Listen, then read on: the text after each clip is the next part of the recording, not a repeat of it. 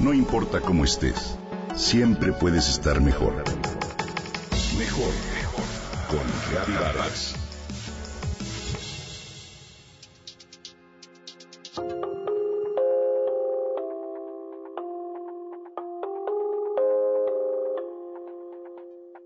¿Qué pasaría si nos salimos del gimnasio y solo practicamos yoga? Me comentó Lupe, mi cuñada, justo el primer día del año.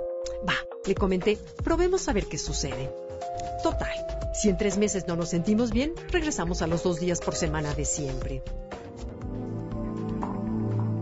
Llevamos solo dos meses de practicar yoga a diario y las dos podemos afirmar que fue la mejor decisión.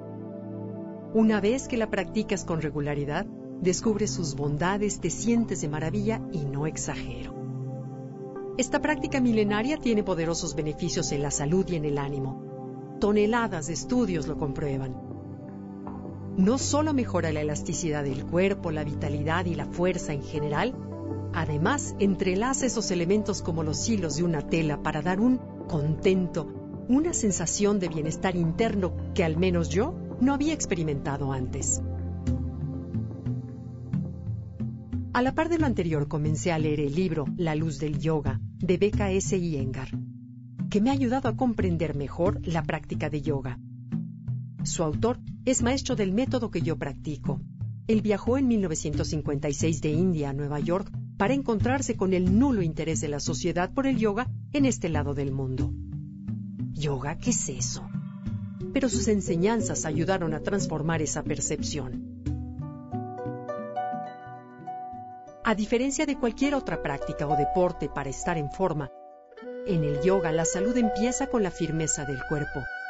Con ella se profundiza la estabilidad emocional para llevarnos a la claridad mental, a la sabiduría y por último al encuentro con el alma. El cuerpo es el niño del alma, nos dice Ayengar. Tenemos que nutrirlo y educarlo.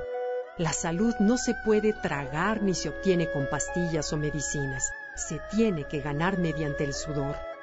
La rigidez física o mental, uno de mis retos, según Ayengar, viene de la impureza, la acumulación de toxinas y la estrechez de la mente.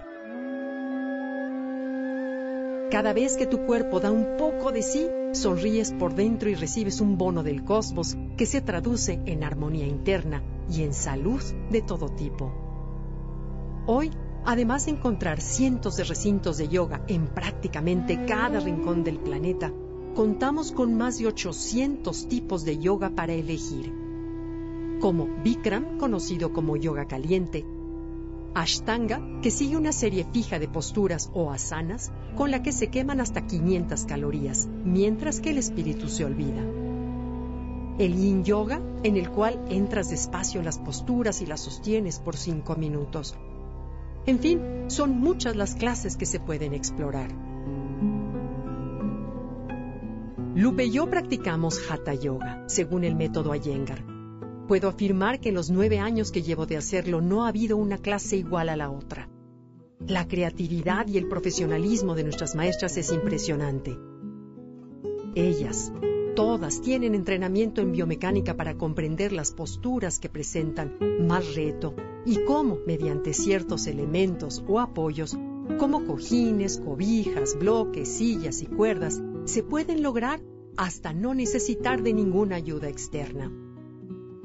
Término de la clase, literalmente estás más centrada, serena, puedes percibir las distintas capas del cuerpo sutil como los tonos del arco iris.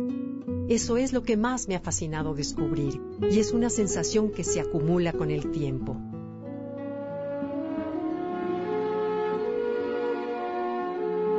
La yoga es música. El ritmo de tu cuerpo, la melodía de la mente y la armonía del alma crean la sinfonía de la vida, como dice Ayengar en su libro, el cual en verdad te recomiendo. Es con la práctica que exploramos la relación que hay entre cuerpo y mente para encontrar nuestro centro divino, el ser inmortal. Todo lo que forma parte del macrocosmos existe en nuestro microcosmos individual. En el viaje para poder llegar a él es necesario mantener el cuerpo activo, nos enseña Yengar. Te invito a comprobarlo.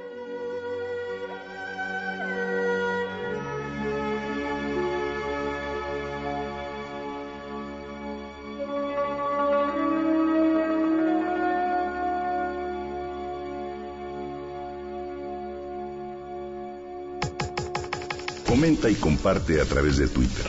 Gaby-Vargas.